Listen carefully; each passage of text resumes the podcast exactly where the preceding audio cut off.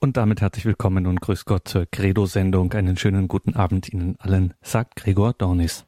Am Mittwochabend an dieser Stelle die Radioakademie bei Radio Horeb und Radio Maria, mit der wir den Katechistenkurs im Haus St. Ulrich in Hochaltingen begleiten. Wir sind da mittlerweile in der Einheit zum Neuen Testament und hören in dieser Einheit Professor Dr. Lothar Wehr, Professor für Neues Testament an der Katholischen Universität Eichstätt-Ingolstadt. Im heutigen zweiten Teil seines Vortrags geht es zum einen um Einteilung und Entstehung des Neuen Testaments, es geht um Autoren und Adressaten und es geht um den geschichtlichen und geografischen Rahmen des Neuen Testaments. Radioakademie bei Radio Horeb und Radio Maria, heute Teil 2 zum Neuen Testament. Wir hören Professor Lothar Wehr. Liebe Hörerinnen und Hörer, Nachdem wir uns im ersten Vortrag mit eher theoretischen Fragen zur Auslegung biblischer Texte und zu Methoden der wissenschaftlichen Exegese befasst haben, geht es nun um eine Einführung in die Schriften des Neuen Testaments. B. Einführung in das Neue Testament unter Punkt 1 die Einteilung des Neuen Testaments. Das Neue Testament besteht aus insgesamt 27 Schriften. Sie bilden den sogenannten neutestamentlichen Kanon. Kanon bedeutet Richtschnur, Maßstab. Diese Schriften hat die Kirche also nach einem längeren, über mehrere Jahrhunderte dauernden Prozess als Richtschnur für unseren Glauben festgelegt. Sie sind maßgeblich für den Glauben und für die christliche Lebensführung, also das ethische Verhalten. Wie es zu dieser Festlegung des Kanons um 400 nach Christus kam, werden wir uns im nächsten Vortrag etwas genauer ansehen. Für jetzt ist nur festzuhalten, dass die 27 als Neues Testament bezeichneten Schriften neben dem Alten Testament den Kanon unserer heiligen Schrift bilden. Sie enthalten also verlässlich den christlichen Glauben im Hinblick auf Glaubensinhalte und im Hinblick auf sittliche Weisungen. Die Anordnung dieser Schriften liegt fest. Alle gängigen Bibelausgaben stimmen darin überein, auch über Konfessionsgrenzen hinweg. Das Neue Testament beginnt mit den vier Evangelien.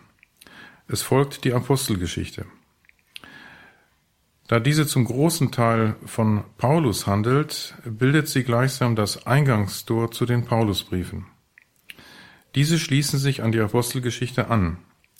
Es handelt sich dabei um sieben heute als echt angesehene Paulusbriefe und sieben sogenannte deuteropaulinische Briefe, das heißt Schreiben, die nicht von Paulus persönlich stammen, die aber entweder selbst den Eindruck erwecken wollen, von Paulus abgefasst zu sein, oder die doch zumindest von der frühen Kirche nachträglich den paulinischen Briefen zugerechnet wurden. Auf die Unterscheidung zwischen echten und sogenannten deuteropaulinischen bzw. pseudepigraphischen Paulusbriefen komme ich in einem späteren Vortrag zu sprechen. Hier will ich nur so viel sagen, unechte Paulusbriefe sind nicht in betrügerischer Absicht entstanden. Die Verfasser fühlten sich Paulus und seiner Theologie eng verbunden und schrieben unter dem Namen des Paulus Briefe, die auf aktuelle Probleme in den Gemeinden Antworten geben.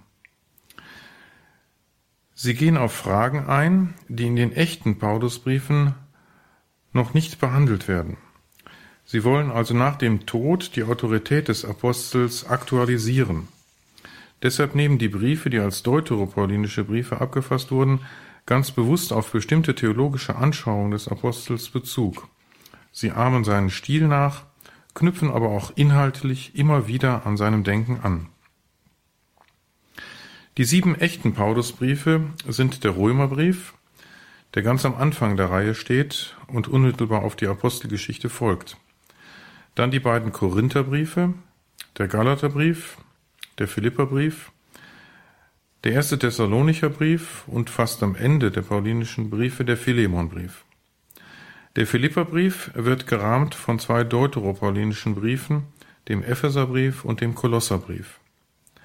Der zweite Thessalonicher Brief folgt unmittelbar auf den ersten Thessalonicher Brief es schließt sich die Gruppe der drei ebenfalls deuteropaulinischen Pastoralbriefe an. Sie heißen Pastoralbriefe, weil sie formal an Pastores, also an Hirten Gemeindeleiter gerichtet sind. Das heißt an Einzelpersonen und nicht an Gemeinden. Zwei sind an Timotheus gerichtet und einer an Titus.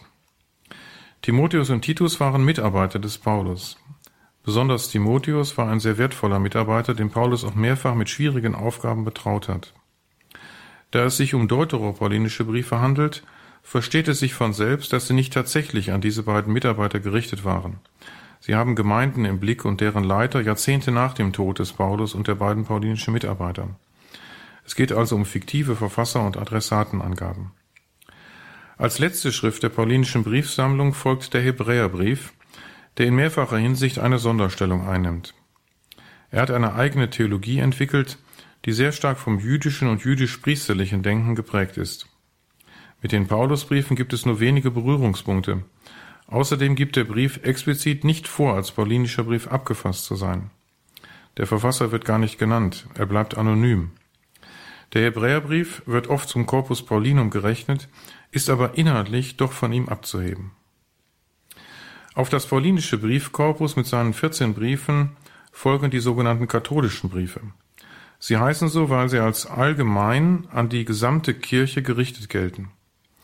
Es sind der Jakobusbrief, die beiden Petrusbriefe, die drei Johannesbriefe und der kurze Judasbrief. Auch diese Briefe sind allesamt pseudepigraphische Briefe. Das heißt, sie stammen historisch gesehen nicht wirklich von den Verfassern, denen sie zugeschrieben werden. Diese Zuschreibungen an bestimmte Verfasser sind teilweise schon von den uns unbekannten Verfassern der Briefe vorgenommen worden, teilweise aber auch erst später in der Kirche erfolgt. Abgeschlossen wird das Neue Testament sicher nicht zufällig mit der Apokalypse des Johannes, die auch Offenbarung des Johannes oder Johannes-Offenbarung genannt wird. Apokalypse bedeutet aus dem Griechischen übersetzt Offenbarung. Mit diesem Wort beginnt diese Schrift. Von daher hat sie ihren Namen erhalten.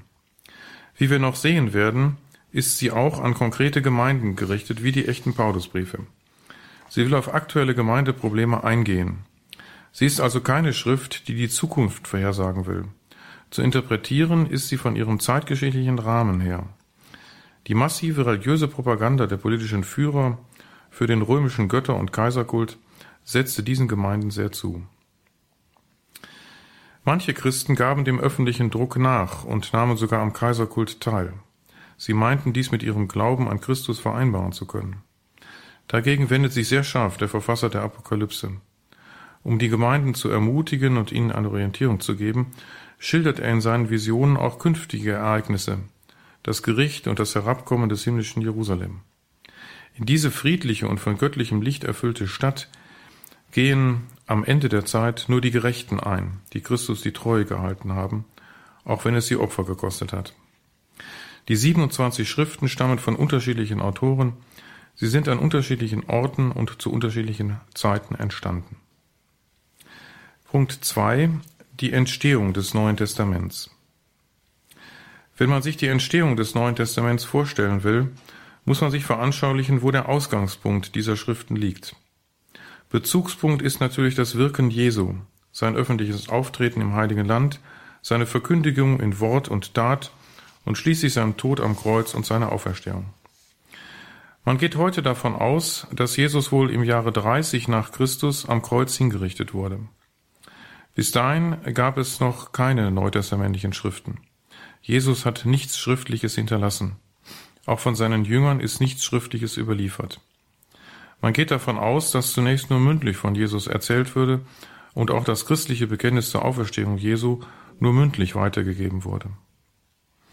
In den 40er Jahren begann man wohl mit der schriftlichen Abfassung eines Passionsberichtes also einer Erzählung, die nicht, nicht das öffentliche Wirken Jesu umfasste, sondern nur seine Passion, also sein Leiden, seine Verurteilung durch Pontius Pilatus, seinen Tod am Kreuz und seine Auferstehung.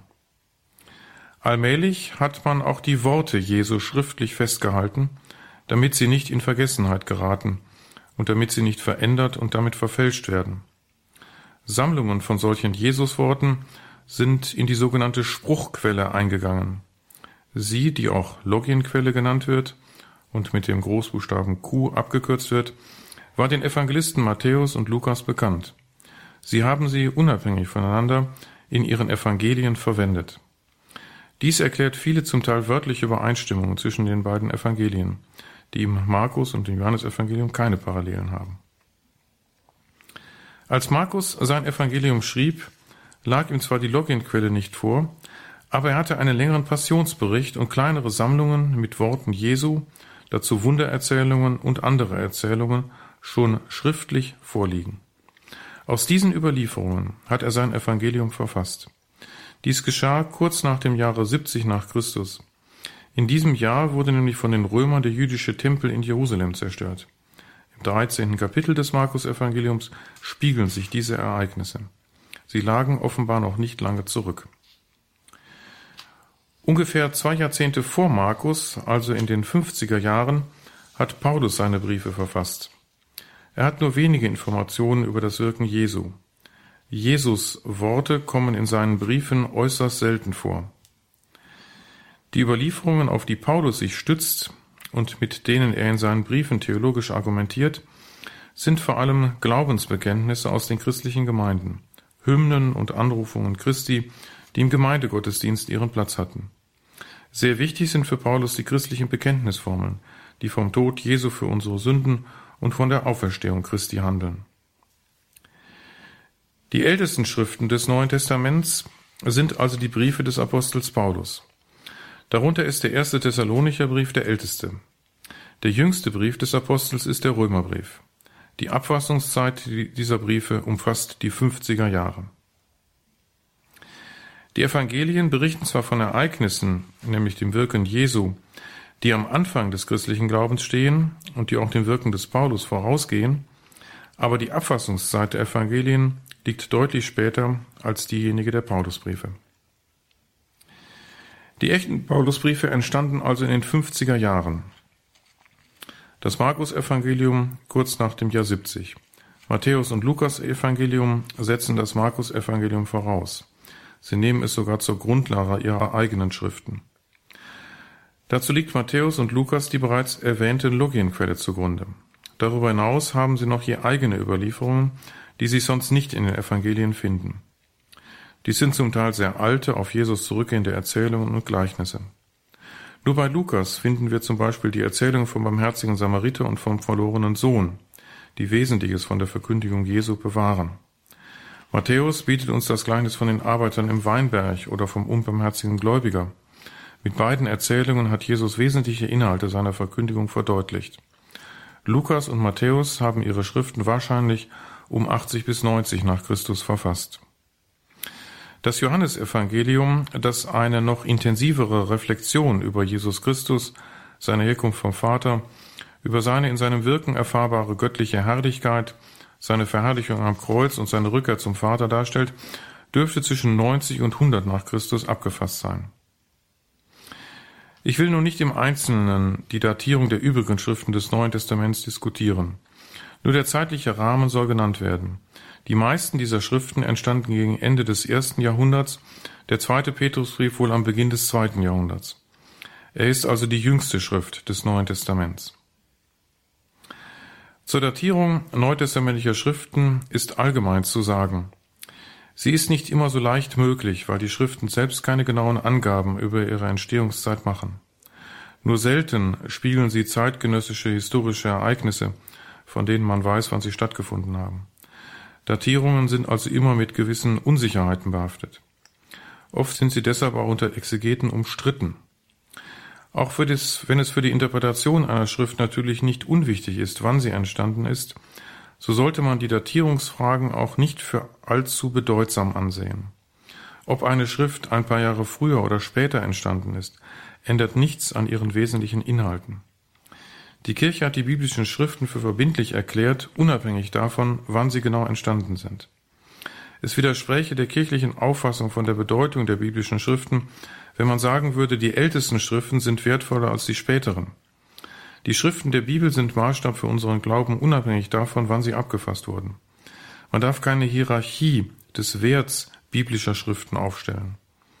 Eine Schrift, die am Ende des ersten Jahrhunderts entstanden ist, ist genauso wertvoll für unseren Glauben wie die 50 Jahre früher entstandenen paulinischen Briefe Und das Johannesevangelium ist genauso wertvoll wie das Markus-Evangelium, auch wenn das Markus-Evangelium 20 bis 30 Jahre früher geschrieben wurde. Alle Schriften des Neuen Testaments atmen den Geist der apostolischen Zeit und sind deshalb Bezugspunkte unseres Glaubens für alle Zeiten. Es gibt innerhalb des Neuen Testaments keinen Glaubensabfall von den frühen hin zu den späten Schriften. Ich sage das nur so pointiert, weil man gelegentlich gerade von Menschen, die der Kirche sehr verbunden sind, hört, wenn die Evangelien tatsächlich so spät entstanden sind, also erst 40 bis 60 Jahre nach dem Wirken Jesu, dann sind sie doch gar nicht mehr zuverlässig. Exegeten, die dies behaupten, relativieren damit die Bedeutung der Evangelien und würden sie letztlich für nicht authentisch erklären. Man muss unterscheiden zwischen historischer Wahrheit und Glaubenswahrheit. Natürlich sind nach dem heutigen Stand der Exegese die Evangelien keine Augenzeugenberichte. Sie stammen von Verfassern, die Jesus nicht gehört und gesehen haben und die sich deshalb auf mündliche und schriftliche Überlieferung stützen. Dies bedeutet für die historische Beurteilung dessen, was in den Evangelien erzählt wird, dass sich nicht alles Berichtete historisch genau so zugetragen hat. Die Evangelisten erzählen das Wirken Jesu aus einer nachösterlichen Perspektive. Das heißt in dem Wissen darum, dass der Weg Jesu zum Kreuz und zur Auferstehung führte. Sie wollen den Glauben an Jesus Christus stärken der auf Erden gelebt und gewirkt hat, der aber als Auferstandener noch jetzt in den Gemeinden lebendig gegenwärtig ist. Deshalb verbindet sich in den Evangelien Historisches mit christlicher Verkündigung. Die Evangelisten interpretieren das Wirken Jesu vom Glauben der Kirche her. Es geht ihnen bei allem historischen Interesse, das sie verfolgen. Sie greifen auf alte, historisch zuverlässige Überlieferungen zurück. Letztlich vor allem um die Glaubensverkündigung. Sie erzählen so von Jesus, dass die Gläubigen ihrer eigenen Zeit im Glauben gestärkt werden und von falschen Glaubensvorstellungen abgebracht werden. Sie wollen also das vergangene Geschehen aktuell werden lassen. Sie zeigen, was das vergangene Wirken Jesu für die Glaubenden ihrer Zeit bedeutet. Damit werden die Evangelien auch für uns heute viel wertvoller, als wenn sie nur einen nüchternen, rein an Fakten orientierten Bericht über das Wirken Jesu enthielten. Dazu zwei Beispiele. Was würde es uns heute für unseren Glauben bringen, wenn die Evangelisten nur neutral über den Tod Jesu am Kreuz berichtet hätten?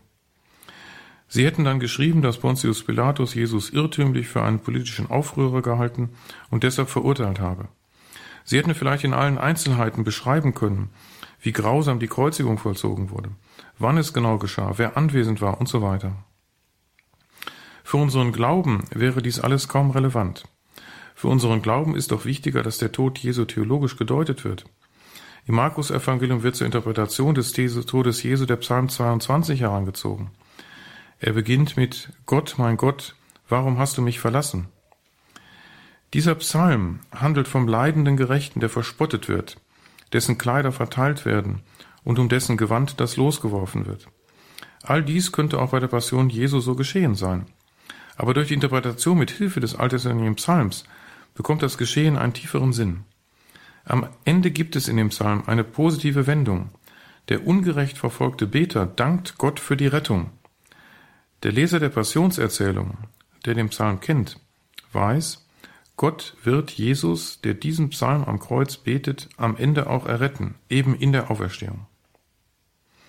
Die Evangelien deuten den Tod Jesu auch als Sühnetod für unsere Sünden, im Anschluss an das vierte Lied vom Gottesknechts in Jesaja 52, 53.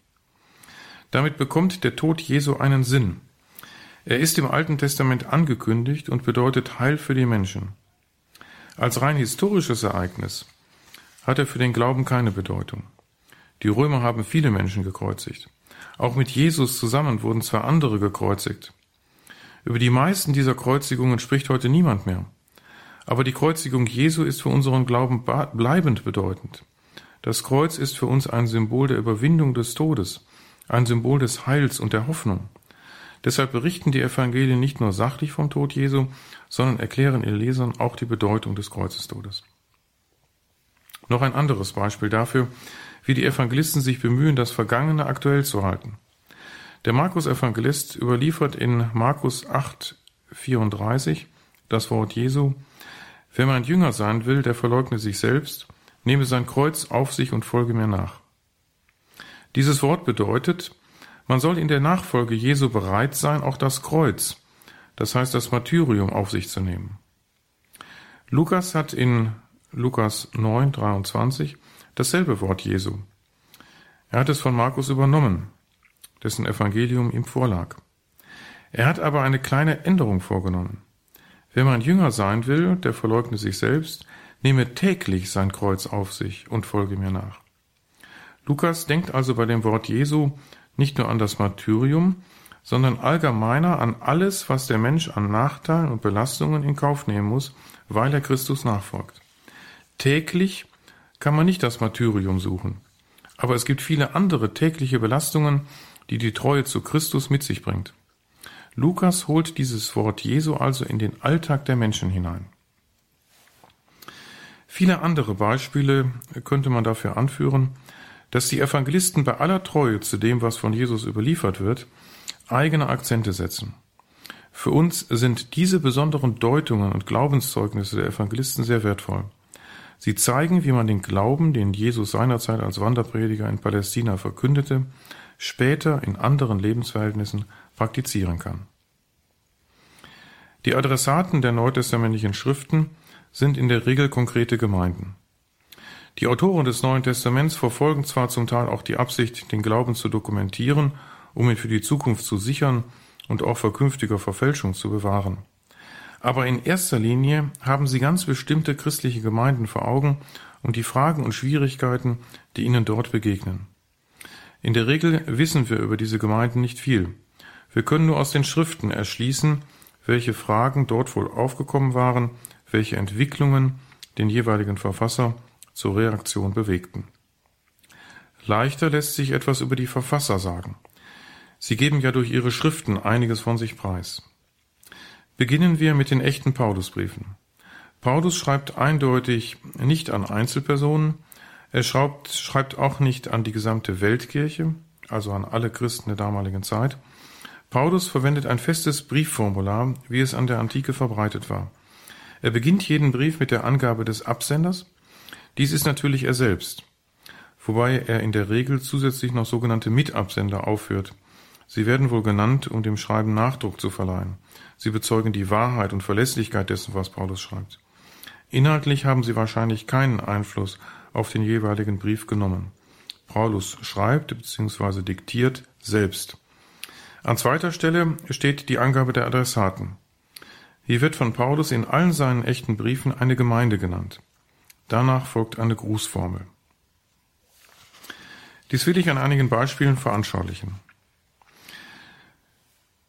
Im ersten Kapitel des ersten Thessalonicher Briefes heißt es gleich zu Beginn in Vers 1, Paulus, Silvanus und Timotheus an die Gemeinde von Thessalonich, die in Gott, dem Vater und in Jesus Christus, dem Herrn ist. Gnade sei mit euch und Friede. Wir haben hier genau diesen dreigliedrigen Briefbeginn wie wir ihn in allen Paulusbriefen und auch in den meisten nicht-paulinischen Briefen des Neuen Testaments haben. Es ist ein Schema, das in der Antike bei Briefen üblich ist, bei den Heiden und auch bei den Juden. Es entspricht unserem Briefkopf, der ja auch genau definiert ist. Er enthält Angaben zum Absender und Namen und Adresse des Briefempfängers. Im ersten Thessalonicher Brief ist dieser Briefbeginn sehr kurz. In späteren Paulusbriefen wird er länger. Paulus nennt sich selbst zuerst. Er ist der Verfasser und Absender des Schreibens. Als Mitabsender erwähnt er Silvanus und Timotheus. Sie begleiten ihn auf der Mission in Griechenland. Paulus ist in Korinth, als er diesen Brief schreibt. Adressat ist eindeutig die von Paulus gerade erst gegründete und noch nicht im Glauben gefestigte christliche Gemeinde in Thessalonich. Paulus sagt ergänzend, sie ist in Gott, dem Vater und im Herrn Jesus Christus. Das heißt, sie steht unter dem Schutz und Einflussbereich Gottes und Christi. Es ist eine christliche Gemeinde, die von Gott erwählt wurde. Dies wirkt sich auf das Leben dieser Christen aus, wie im Brief dann später erläutert wird. Die Christen pflegen ein gutes Miteinander und haben Hoffnung auch angesichts des Todes. Im Gruß wünscht Paulus der Gemeinde Gnade und Frieden. Christen leben von der gnadenhaften Zuwendung Gottes, die jeder insbesondere in der Taufe erfährt. Sie soll alle Zeit auf den Thessalonichern ruhen. Frieden ist schon im Judentum ein Wort für umfassendes Heil, das von Gott kommt. so versteht Paulus den Begriff hier auch. Es geht nicht nur um Abwesenheit von Krieg, wie wir diesen Begriff verstehen, es geht um Gerechtigkeit, es geht um Heil und Leben, das von Gott kommt. Im ersten Korintherbrief ist der Briefbeginn oder das Präskript, wie man diesen Teil antiker Briefe auch nennt, schon ausführlicher. 1 Korinther 1, 1 bis 3. Paulus, durch Gottes Willen berufener Apostel Christi Jesu, und der Bruder Sosthenes an die Kirche Gottes, die in Korinth ist, an die Geheiligten in Christus Jesus, berufen als Heilige mit allen, die den Namen Jesu Christi unseres Herrn überall anrufen, bei ihnen und bei uns. Gnade mit euch und Friede von Gott unserem Vater und dem Herrn Jesus Christus. Die Gemeinde in Korinth bereitet Paulus viele Sorgen. Es gibt Spaltungen, soziale Spannungen, es gibt Gruppenbildungen, es gibt Christen, die weiterhin an heidnischen Kulten teilnehmen, Christen, die sich vor heidnischen Gerichten streiten, unterschiedliche Verfehlungen im Bereich der Sexualität und vieles andere. Deshalb betont Paulus schon im Präskript seine Autorität. Er stellt sich nicht nur mit seinem Namen vor, sondern nennt sich durch Gottes Willen berufener Apostel Christi Jesu. Paulus ist bei Damaskus zum Apostel berufen worden. An diese Autorität erinnert er hier. Er wurde von Gott erwählt. Mit dieser Autorität tritt er der Gemeinde gegenüber. Sein Schreiben und seine Anordnungen haben Gewicht. Sosthenes ist wieder ein Begleiter des Paulus, der ihn in der Mission unterstützt. Die korinthische Gemeinde bedenkt Paulus mit vielen ehrenden Attributen. Er nennt die Christen Geheiligte und Heilige. Die sind sie aufgrund der Taufe. Eigentlich ist nur Gott heilig aber durch die Taufe haben die Christen bleibend Anteil an der Heiligkeit Gottes. Diese Heiligkeit kommt der Gemeinde zu, auch wenn bei ihr so vieles im Argen liegt. Paulus erinnert hier die Gemeinde an ihre Heiligkeit, um ihr später deutlich zu machen, dass ihr Verhalten dieser Heiligkeit nicht entspricht und sich deshalb ändern muss. Wir sehen hier, dass für Paulus alle Christen Heilige sind, weil sie von Gott durch den Heiligen Geist Heiligkeit empfangen haben. Wenn Paulus von Heiligen spricht, meint er alle Christen, nicht nur diejenigen, die, wie wir es heute verstehen, von der Kirche heilig gesprochen wurden, also besonders vorbildliche Christen, in denen Gottes Heiligkeit in außergewöhnlicher Weise hervorscheint. Solche Heiligenverehrung kennt Paulus noch nicht. Am Ende findet sich wieder die Grußformel, die Gnade und Frieden wünscht. Besonders ausführlich ist das Brief einleitende Präskript im Römerbrief. Es umfasst sieben Verse von denen sechs Verse allein die Selbstvorstellung des Paulus als Apostel der Heiden ausmachen. Die römische Gemeinde kennt den Apostel noch nicht. So ist nicht nur das Briefpräskript, also dieser Anfang, sondern der gesamte Römerbrief von der Absicht geprägt, dass Paulus sich mit seiner Theologie und mit seinem Denken den Christen in Rom vorstellt. Er will sie für sich gewinnen, damit sie ihn für seine geplante Spanien-Mission unterstützen. Dazu will er sie zunächst für seine besondere Christusverkündigung einnehmen. Noch kurz ein Hinweis zum Philemonbrief. Weil er als Philemonbrief bezeichnet wird und weil Paulus in dem Brief auch fast durchgehend Philemon selbst in der zweiten Person Singular anspricht, könnte man ihn für einen Brief an eine Einzelperson ansehen. Dies ist aber nicht richtig, wie das Briefpräskript zeigt. Als Adressaten nennt Paulus unseren geliebten Mitarbeiter Philemon, die Schwester Affia, wohl die Frau des Philemon, Archippus, vielleicht der Sohn, und die Gemeinde in deinem Haus. Grußformel und Schlussgruß am Ende des Briefes richten sich an die gesamte Gemeinde. Paulus stellt sich offenbar vor, dass der Brief vor der ganzen Gemeinde vorgelesen wird und dass die Bitte, die Paulus an Philemon richtet, von allen gehört wird. Philemon soll seinen entlaufenen Sklaven, den Paulus wieder zu ihm zurückschickt, nicht bestrafen, sondern als christlichen Mitbruder aufnehmen. Außerdem möchte Paulus gerne die Freistellung des Sklaven für die Mission erwirken, der ihn gerne als Mitarbeiter hätte. Philemon als Herr des Hauses hat die volle Verfügungsgewalt über den Sklaven. Sklaven galten in der Antike nur als Sache, sie hatten keine Rechte. Paulus respektiert diese Verfügungsgewalt will aber doch eine Veränderung im Verhältnis von Herr und Sklave zumindest in der Gemeinde erreichen. Jedenfalls ist der Brief an die Gemeinde gerichtet, damit die Gemeinde mitbekommt, wie Philemon auf den Brief des Paulus reagiert. Moralisches Verhalten ist für Paulus nicht reine Privatsache. Es geht auch die Gemeinde etwas an. So muss sich Philemon letztlich nicht nur vor Paulus, sondern auch vor der christlichen Gemeinde verantworten. Die Deuteropaulinen werden in einem späteren Vortrag noch einmal Thema sein. Es sind Briefe, die so abgefasst sind, dass man meint, sie hätten Paulus selbst als Absender. Am Briefanfang wird Paulus als Apostel genannt. Allerdings rechnet man diese Schriften trotzdem nicht zu den echten Paulinen, weil sie aus den unterschiedlichen Gründen nicht von Paulus selbst stammen können. Sie sind nach seinem Tod abgefasst worden. Die tatsächlichen Autoren sind nicht mehr namentlich bekannt. Man kann nur sagen, dass sie sich Paulus und seinem theologischen Denken eng verbunden fühlen.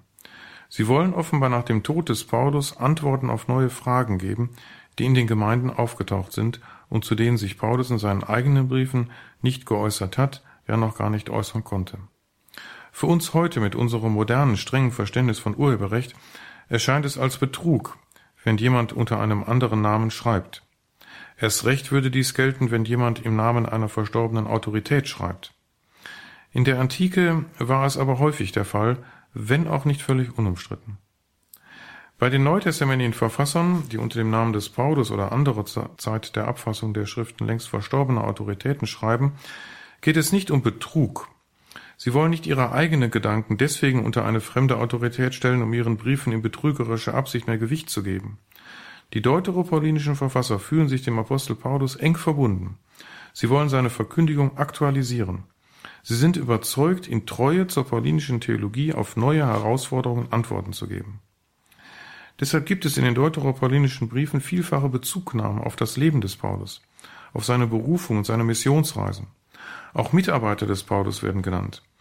Darüber hinaus wird auch auf die echten Briefe des Paulus Bezug genommen. Es finden sich wörtliche Aufnahmen von Formulierungen. So nimmt der zweite Thessalonicher Brief sehr vieles aus dem ersten Thessalonicher Brief auf, ja fast alles. Auch in den relativ spät entstandenen Pastoralbriefen findet sich manches, was aus den echten Paulusbriefen bekannt ist. Objektiv gesehen und im Rückblick muss man natürlich sagen, dass die deuteropaulinischen Briefe die paulinischen Gedanken nicht einfach nur wiederholen. Da sie ja auf neue Fragen antworten wollen, entwickeln sie vieles auch weiter. So erscheinen uns deren Verfasser weithin als eigenständige, wenn auch von Paulus geprägte Theologen.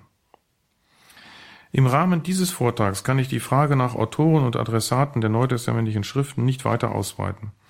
Ich will nur kurz auf die Evangelien und auf die Apokalypse eingehen.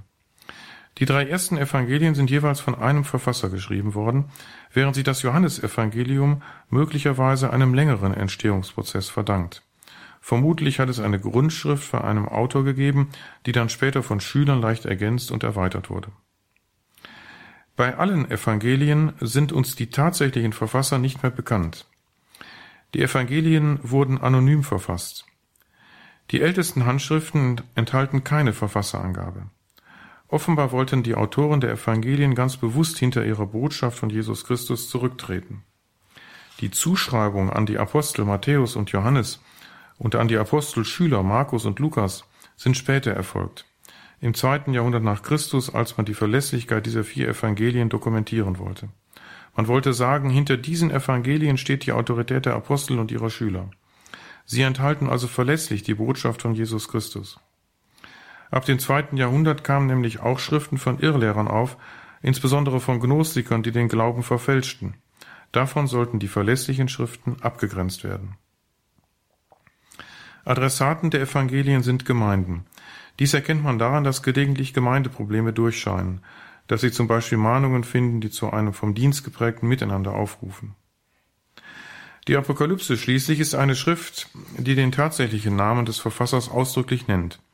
Es ist der Prophet, wie er sich selbst bezeichnet, Johannes, der nicht mit dem Verfasser des Johannesevangeliums identisch ist. Der Johannes der Apokalypse ist einer von den frühchristlichen Propheten, die wir auch aus den paulinischen Gemeinden kennen. Sie haben eine wichtige Rolle gespielt.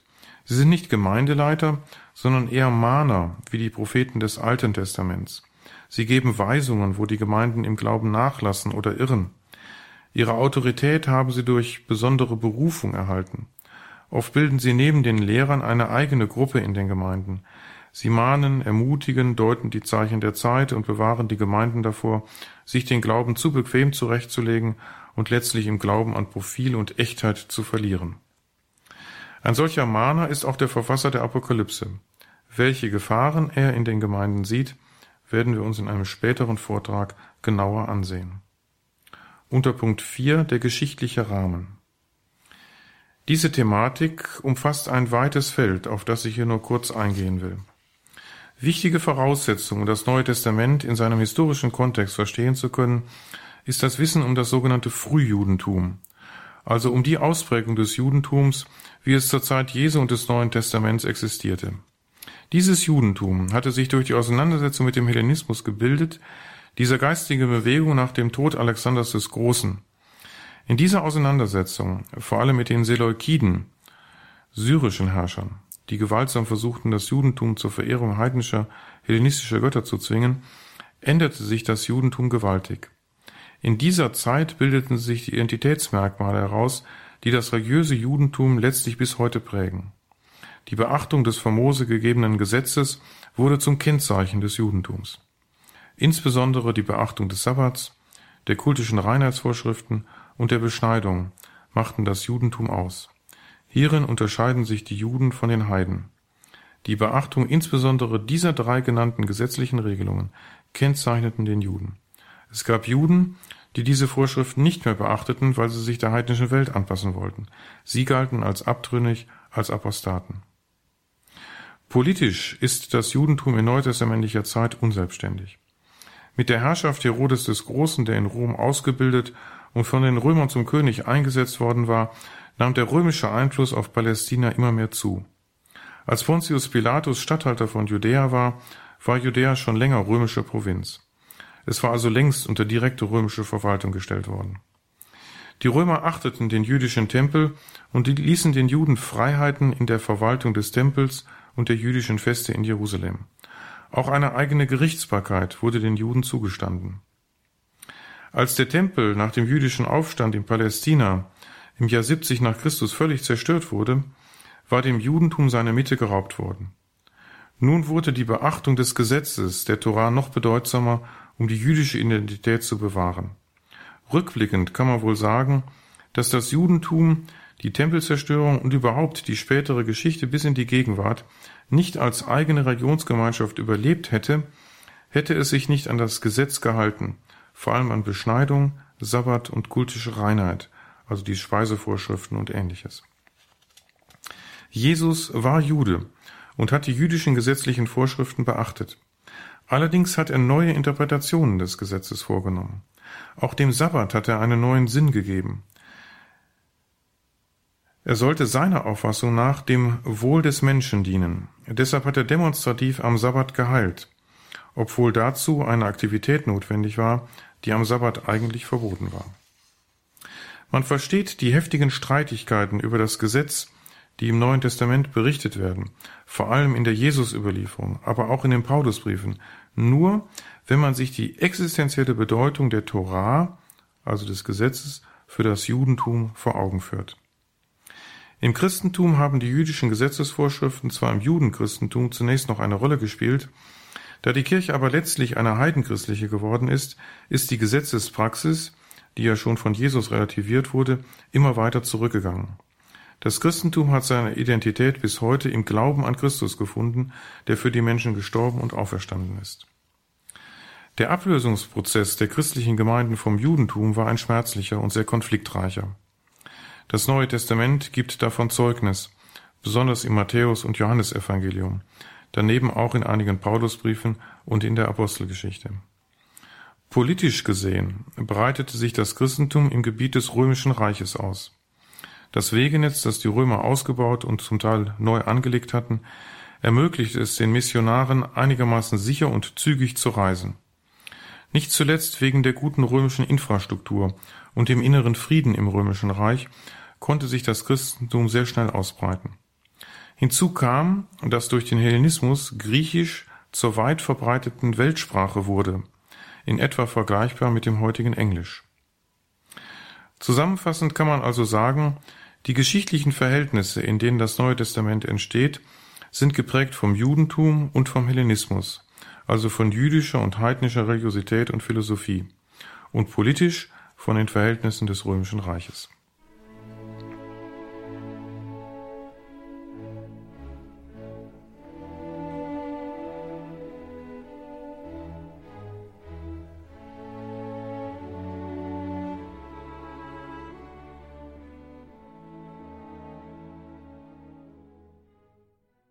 Unter Punkt 5 der geografische Rahmen. Beim Durchgang durch die Schriften des Neuen Testaments hat sich schon gezeigt, einen wie großen Raum die Schriften abdecken. Man muss unterscheiden zwischen Abfassungsort und Lokalisierung der Adressaten. Vielfach sind die Orte, an denen sich die Adressaten befinden, dem Namen der neutestamentlichen Schrift zu entnehmen. Dies ist insbesondere bei den Paulusbriefen der Fall. Die Gemeinden, an die Paulus schreibt, liegen zum großen Teil auf dem Gebiet des heutigen Griechenland. Die Gemeinde von Thessalonich liegt auf dem Gebiet des heutigen Thessaloniki im Norden Griechenlands. In der Nähe befindet sich auch das antike Philippi, wo die Gemeinde des Philipperbriefes anzusiedeln ist. Das antike Philippi ist ausgegraben worden und kann heute besichtigt werden. Das Korinth der beiden Korintherbriefe liegt im Süden Griechenlands auf der Peloponnes.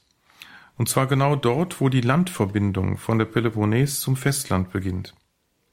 Seit dem 19. Jahrhundert ist die Landverbindung durch einen tiefen Kanal unterbrochen, durch den Schiffe gezogen werden, die sich dadurch den Umweg südlich um die Peloponnes herum ersparen. Der Römerbrief richtet sich an Gemeinden in der Hauptstadt des römischen Reiches, geht also nach Italien. Die übrigen Briefe hat Paulus an Gemeinden in Kleinasien, also auf dem Gebiet der heutigen Türkei, geschickt. Wo die Gemeinden der Galater zu lokalisieren sind, ist unter Fachleuten bis heute umstritten. Entweder befinden sie sich in der antiken Landschaft Galatien, sie ist im Norden der heutigen Türkei, in etwa um Ankara herum, also etwas südlich des Schwarzen Meeres, dann hätte Paulus ausnahmsweise Gemeinden in, nicht in Städten, sondern in einem damals ländlichen Gebiet gegründet. Dies ist möglich, da Paulus selbst im Galaterbrief sagt, dass er die Gemeinden gründete, als er krankheitsbedingt nicht weiterreisen konnte und als sich die Galater seiner annahmen und ihn gesund gepflegt haben. Allerdings erfahren wir von Paulus selbst aus seinen Briefen nichts über Gemeindegründungen in dieser Gegend. Auch die Apostelgeschichte, die ja viele Orte der paulinischen Missionsreisen nennt und auch von zahlreichen paulinischen Gemeindegründungen zuverlässig berichtet, weiß nichts von paulinischen Gemeindegründungen in dieser Gegend. Allerdings erwähnt sie einen Besuch des Paulus bei bereits existierenden Gemeinden in der Landschaft Galatien auf seiner dritten Missionsreise. Es heißt in Apostelgeschichte 1823, Paulus durchwanderte zuerst das galatische Land, dann Phrygien und stärkte alle Jünger. Die andere These nimmt an, dass Paulus mit den Galatern Bewohner der römischen Provinz Galatien meint, die zwar auch die Landschaft Galatien umfasst, die sich aber noch viel weiter nach Süden erstreckt. Dann könnte es sein, dass Paulus Gemeinden anschreibt, die er auf der ersten Missionsreise gegründet hat, wo er im südlichen Gebiet der römischen Provinz Galatien tatsächlich unterwegs war, wie die Apostelgeschichte bezeugt. Apostelgeschichte 13 und 14. Allerdings ist die Anrede O unverständige Galater in Galater 3.1 für Bewohner der künstlich geschaffenen römischen Provinz merkwürdig. Sie würde eher dafür sprechen, dass Paulus am Bewohner der Landschaft Galatien schreibt, also echte Galater. Leider gibt es im Galaterbrief selbst keinen Hinweis darauf, wo die Gemeinden zu suchen sind. So bleibt es letztlich bei Vermutungen. Nun bleibt noch der Philemonbrief übrig, der, wie wir oben schon gesehen haben, an Philemon und an die Gemeinde, die sich in seinem Haus versammelt, gerichtet ist. Diese Gemeinde vermutet man im Westen der Türkei in Kolosse. Jedenfalls liegt die Gemeinde in der Nähe von Ephesus, damals Hafenstadt an der türkischen Westküste, denn Paulus schreibt den Philemonbrief aus dem Gefängnis in Ephesus heraus und bittet Philemon darum, eine Übernachtungsmöglichkeit vorzubereiten. Paulus rechnet offenbar mit seiner baldigen Freilassung. Dann will er Philemon und die Gemeinde in seinem Haus besuchen. Kolosse liegt in der Nähe, und dort gab es zu Lebzeiten des Paulus eine Gemeinde. Zum geografischen Rahmen der Paulusbriefe gehören auch die Orte, an denen Paulus seine Briefe geschrieben hat. Nicht von allen Briefen kennen wir den Abfassungsort. Manchmal kann man nur Vermutungen anstellen. Relativ viele Briefe, so viel ist sicher, hat Paulus in Ephesus verfasst. Im ersten Korintherbrief sagt Paulus ausdrücklich, dass er gerade in Ephesus ist. 1 Korinther 16,8 schreibt er, ich werde in Ephesus bleiben bis Pfingsten. Zu den in Ephesus verfassten Briefen gehören auch die sogenannten Gefangenschaftsbriefe, also die Schreiben, in denen Paulus aus dem Gefängnis in Ephesus schreibt. Paulus war dort längere Zeit im Gefängnis, weil er offenbar mit seiner Verkündigung angeeckt ist und die politischen Behörden auf ihn aufmerksam geworden sind. Während dieser Untersuchungshaft drohte Paulus zeitweilig die Todesstrafe, wovon der Philipperbrief, besonders im ersten Kapitel, Verse 20 bis 24, spricht. Gegen Ende konnte Paulus aber erkennen, dass das Verfahren für ihn glimpflich ausgeht. Im Gefängnis verfasste den Philipper und den Philemonbrief. Nach seinem Gefängnisaufenthalt hat Paulus der Apostelgeschichte zufolge Ephesus Richtung Norden verlassen. Über Mazedonien ist er nach Korinth gereist. Unterwegs vielleicht in Mazedonien hat er vermutlich den zweiten Korintherbrief und den Galaterbrief verfasst. Den Römerbrief hat Paulus gegen Ende seines öffentlichen Wirkens geschrieben. Im Römerbrief erwähnt der Apostel Phoebe als Dienerin der Gemeinde in Kenchreae, Römer 16,1. Paulus schreibt also den Römerbrief aus Korinth, denn Kenchrea ist eine der beiden Häfen von Korinth. Dort gibt es offenbar zur Zeit des Paulus schon eine christliche Gemeinde. Phoebe arbeitet in dieser Gemeinde mit. Paulus erwähnt sie, weil sie den Römerbrief nach Rom transportiert. Im Römischen Reich gab es ein Postsystem nur für die Verwaltung und das Militär. Privatleute mussten selbst sehen, wie sie ihre Briefe verschickten. Entweder beauftragte man jemanden mit der Überbringung des Briefes, oder man gab jemandem den Brief mit, der zufällig dorthin reiste, wohin der Brief geschickt werden sollte. Man kann sich denken, dass Briefe auf diese Weise oft sehr lange unterwegs waren und manchmal gar nicht ankamen. Letzteres war der Fall, wenn der Briefüberbringer seine Reiseroute änderte oder aus irgendwelchen Gründen abbrechen musste oder wenn er verunglückte. Reisen war vor allem über das Meer deutlich gefährlicher und riskanter als heute. Im Zusammenhang mit dem Römerbrief ist noch zu erwähnen, in welch weiträumigen geografischen Dimensionen Paulus denkt. In diesem Brief gibt Paulus nämlich zu erkennen, welche weiteren Pläne er verfolgt. Nach Römer 15,25 will er von Korinth aus zunächst nach Jerusalem reisen. Dort will er die Kollekte an die christliche Gemeinde überreichen, die er in seinen heidenchristlichen Gemeinden eingesammelt hat. Diese Kollekte ist Paulus sehr wichtig, weil sie ein Zeichen der Verbundenheit der paulinischen Gemeinden in Griechenland mit der älteren Gemeinde in Jerusalem ist. Sie ist Ausdruck der Dankbarkeit der Heidenchristen für den Glauben, der von den Judenchristen ausgegangen ist. Zugleich verfolgt diese Kollekte, zu der Paulus sich nach Galater 2.10 auf dem sogenannten Apostelkonzil verpflichtet hat, einen sozialen Zweck. Sie soll den Armen in der Jerusalemer Christengemeinde zugutekommen. Wenn er die Kollekte übergeben hat, will er über Rom nach Spanien reisen, wie er in Römer 15 ausdrücklich sagt. Seine Begründung für diese weit nach Westen ausgreifenden Missionspläne ist die Tatsache, dass Paulus, so sagt er in Römer 15, 23, im Osten des Mittelmeerraumes, also in Kleinasien und Griechenland, wo er bisher gewirkt hat, keine Missionsaufgabe für sich mehr sieht. Paulus versteht sich als echter Missionar, der Gemeinden dort gründet, wo der Glaube an Christus noch nicht bekannt ist. Römer 15, 20.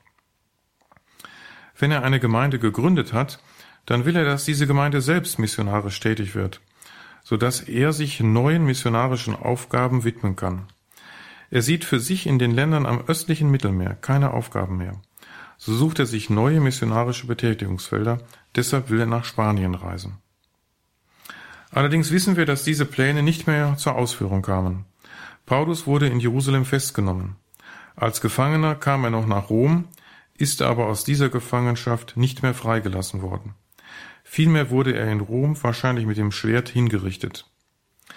Der Römerbrief ist der letzte Brief, der uns von Paulus überliefert ist. Es ist bemerkenswert, dass Paulus in Römer 15, 30 bis 32 schon dunkle Vorahnungen erkennen lässt. Er fürchtet die Ungläubigen in Judäa und sogar die Christen in Jerusalem, die aus welchen Gründen auch immer die Kollekte der paulinischen Heidenchristen auf einmal nicht mehr annehmen könnten. Das Wirken des Paulus umfasst einen großen geografischen Raum. Er ist bei Damaskus von Christus dem Auferstandenen zum Apostel berufen worden. Unmittelbar nachher war er für kurze Zeit im Nabatäerreich, das in etwa auf dem Gebiet des heutigen Jordanien liegt. Ob Paulus dort schon missioniert hat, wissen wir nicht. Paulus erwähnt nur seinen Aufenthalt dort, aber sonst nichts weiter. Paulus hat sich dann nach Antiochien in Syrien begeben. Es liegt heute im Süden der Türkei, in der Nähe der syrischen Grenze. Antiochien war Ausgangspunkt der ersten umfangreicheren missionarischen Aktivitäten des Paulus. Auf der ersten Missionsreise war Paulus in südlichen Kleinasien unterwegs, also im Süden der Türkei, nördlich der heutigen Urlaubsregion um Antalya.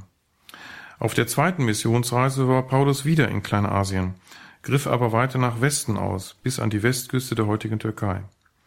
Von dort setzte er nach Mazedonien über, also in das heutige nördliche Griechenland. Dies war ein bedeutender Schritt, hat Paulus damit doch sein Evangelium nach Europa gebracht. Paulus ist von Mazedonien weiter nach Süden gezogen, bis nach Athen und Korinth. Es gelangen ihm Gemeindegründungen in Philippi, Thessalonich, eventuell in Beröa, auf jeden Fall aber in Korinth. In Athen war er wohl nicht erfolgreich, auch Paulus kannte Misserfolge, nicht immer gelang ihm eine Gemeindegründung an den Orten, an die er kam. Die sogenannte dritte Missionsreise des Paulus führte ihn nach Kleinasien. In diese Zeit fällt der längere Aufenthalt in Ephesus. Es sind gewaltige Strecken, die Paulus bewältigt hat. Er hat für die Verkündigung der frohen Botschaft große körperliche Strapazen auf sich genommen und auch viele Gefahren. In 2 Korinther 11, 23 bis 29 beschreibt er seine Leiden als Missionar. Ich ertrug mehr Mühsal, war häufiger im Gefängnis, wurde mehr geschlagen, war oft in Todesgefahr. Fünfmal erhielt ich von den Juden die 39 Hiebe. Dreimal wurde ich ausgepeitscht, einmal gesteinigt, dreimal erlitt ich Schiffbruch, eine Nacht und einen Tag trieb ich auf hoher See. Ich war oft auf Reisen, gefährdet durch Flüsse, gefährdet durch Räuber, gefährdet durch das eigene Volk, gefährdet durch Heiden, gefährdet in der Stadt, gefährdet in der Wüste, gefährdet auf dem Meer, gefährdet durch falsche Brüder. Ich erduldete Mühsal und Plage, durchwachte viele Nächte, ertrug Hunger und Durst, häufiges Fasten, Kälte und Blöße. Um von allem anderen zu schweigen, weise ich noch auf den täglichen Andrang zu mir und die Sorge für alle Gemeinden hin. Wer leidet unter seiner Schwachheit, ohne dass ich mit ihm leide? Wer kommt zu Fall, ohne dass ich von Sorge verzehrt werde? Paulus ist der einzige urchristliche Missionar, von dem wir wissen, dass er ein beinahe, für damalige Verhältnisse, weltweites Missionskonzept entwickelt hat. Die anderen Missionare scheinen eher in recht begrenztem Raum tätig gewesen zu sein. So wissen wir von Petrus, dass er eine Weile in Jerusalem wirkte, sich dann in Antiochien aufhielt und schließlich in Rom war, wo er auch das Martyrium erlitt. Die Wirkungsstätten des Petrus liegen also auch weit auseinander. Der Raum, den sie umgreifen, entspricht dem Rahmen der paulinischen Mission. Vom Petrus hören wir aber nicht, dass er so weit ausgreifende Missionsreisen unternommen hat wie Paulus. Über Paulus und seine Reiserouten erfahren wir sehr viel aus der Apostelgeschichte und natürlich aus seinen Briefen. Nicht so gut informiert sind wir über die Entstehung der anderen Schriften des Neuen Testaments. Einigermaßen sicher ist nur, dass keine der Schriften im Heiligen Land verfasst wurde, also in dem Gebiet, in dem Jesus wirkte. Die Botschaft Jesu die zunächst natürlich im Heiligen Land, vor allem in Galiläa, wo Jesus viele Anhänger hatte, und in Jerusalem verbreitet wurde, gelangte also ziemlich bald über Palästina hinaus.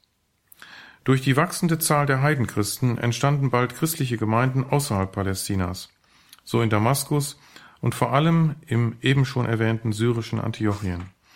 Hier entstand ein frühes christliches Zentrum, das auch missionarisch sehr aktiv war. In Antiochien ist wahrscheinlich das Matthäusevangelium entstanden. Es setzt ein starkes griechischsprachiges jüdisches Umfeld voraus. In Antiochien war eine sehr große jüdische Gemeinde. Es bringt Petrus eine besondere Wertschätzung entgegen, der eine Weile in Antiochien wirkte, wie wir aus Galater 2, Galater 2 11 bis 14 wissen. Und es hat ein Interesse an Syrien, wie Matthäus 4,24 beweist, wo der Matthäus-Evangelist eigenhändig Syrien als ein Gebiet erwähnt, in das sich der Ruf Jesu ausbreitete. In das Gebiet des heutigen Syriens, vielleicht auch nach Antiochien oder etwas weiter südlich in das nördliche, nordöstliche Palästina, gehört das Johannesevangelium. Es ist in seinem Grundbestand zumindest in dieser Gegend entstanden. Die letzte Bearbeitung und die Veröffentlichung geschahen vermutlich in Ephesus, das an der Westküste der heutigen Türkei liegt. Das Markus-Evangelium wird meist Italien, genauer Rom zugeordnet. es lässt sich lateinischer Spracheinfluss auf das markinische Griechisch nachweisen. So etwas ist am ehesten in Italien zu vermuten. In Rom gab es schon früh christliche Gemeinden. Hier ist der Markus-Evangelist wohl beheimatet. Er schreibt in Rom für eine römische Gemeinde. Das Lukas-Evangelium lässt sich nicht mehr genau lokalisieren. Es ist sicher nicht in Palästina entstanden, denn hier kennt sich Lukas nicht sehr gut aus. Aber eine Entstehung in Kleinasien ist genauso möglich wie eine Abfassung in Griechenland oder vielleicht auch Rom. Hier gibt es keine Einigkeit unter den Exegeten. Die übrigen Schriften sind auch nicht immer genau zu lokalisieren, weder hinsichtlich ihres Abfassungsortes noch hinsichtlich ihrer Adressaten. Die deuteropaulinischen Briefe dürften größtenteils in Ephesus verfasst worden sein. Dort gab es ein Zentrum der Paulusverehrung. Hier hat man seine echten Briefe gesammelt und weitere Briefe in Anlehnung an seine Theologie unter seinem Namen verfasst. Dies gilt sicher auch für die Pastoralbriefe, für den ersten und zweiten Timotheusbrief und den Titusbrief. Wahrscheinlich auch für den Epheserbrief, auch wenn die Ursprünglichkeit der Adressierung an die Epheser nicht ganz sicher ist. Sehr genaue Angaben sowohl über Entstehungszeit als auch Entstehungsort haben wir über die Apokalypse des Johannes, die ganz am Ende des Neuen Testaments steht. Sie wurde verfasst von einem Propheten Johannes, der sicher nicht mit dem Verfasser des Johannesevangeliums identisch ist. Er hat auf der Insel Patmos, die vor der Westküste der heutigen Türkei liegt, Visionen, die er auf göttlichen Befehl hin aufgeschrieben hat. Vermutlich ist er noch auf dieser gefangenen Insel, als er seine Apokalypse schreibt. Sie ist als Rundschreiben konzipiert, das nacheinander in sieben Gemeinden Kleinasiens verlesen werden soll. Dies ergibt sich aus den sieben sogenannten Sendschreiben in den Kapiteln zwei und drei der Apokalypse. Hier werden in sieben Schreiben die Engel der sieben Gemeinden angesprochen. Die Engel sind die himmlischen Repräsentanten der Gemeinden. Was ihnen gesagt wird, gilt also den Gemeinden selbst. Die angeschriebenen Christen befinden sich in folgenden kleinasiatischen Städten. Sie liegen also auf dem Gebiet der heutigen Türkei, ganz im Westen. Ephesus, Smyrna, Pergamon, Thyatira, Sardes, Philadelphia und Laodicea. Diese Gemeinden liegen also der Luftlinie nach nicht weit von der Insel Patmos entfernt, fast in einem Halbkreis. Insgesamt sieht man bei der Betrachtung des geografischen Rahmens der neutestamentlichen Schriften eine wie große Bedeutung Kleinasien für das frühe Christentum hatte. Das Christentum hat auf dem Gebiet der heutigen Türkei schon sehr früh Wurzeln gefasst. Im sechsten, siebten Jahrhundert, also vor der muslimischen Invasion, gab es in dieser Gegend das dichteste Netz von Bistümern und christlichen Kirchen der damaligen Welt. Umso trauriger ist es, dass die Ausübung des christlichen Glaubens in der Türkei heute so massiv behindert wird. Ja, dass Christen in der Türkei so gefährdet sind und an den Rand gedrängt werden, dass es kaum noch Christen in der Türkei gibt. Im 20. Jahrhundert ist die Anzahl der Christen von rund einem Viertel der Bevölkerung auf circa 0,3 Prozent zurückgegangen. Was der Rückblick in die Geschichte der Ausbreitung des frühen Christentums lehrt, man kann nie sicher sein, dass der christliche Glaube in einer bestimmten Region erhalten bleibt. Der Glaube kann verloren gehen und er kann durch andere religiöse Überzeugungen zurückgedrängt werden. Sogar nach vielen Jahrhunderten, wenn man glaubt, das Christentum habe Fuß gefasst, kann es Veränderungen geben, die bis zu einer Auslöschung des Glaubens in einem riesigen Gebiet führen können. Dies ist auch eine Mahnung an uns Christen in Europa. Jede Generation muss sich den Glauben neu aneignen. In jeder Generation muss neu Sorge dafür getragen werden, dass der Glaube gefestigt und neu geweckt wird. Hier ist jeder Christ gefordert. Im nächsten Vortrag werden wir uns mit der Frage der Schriftinspiration und der Kanonbildung sowie mit den bedeutendsten antiken Handschriften des Neuen Testaments befassen.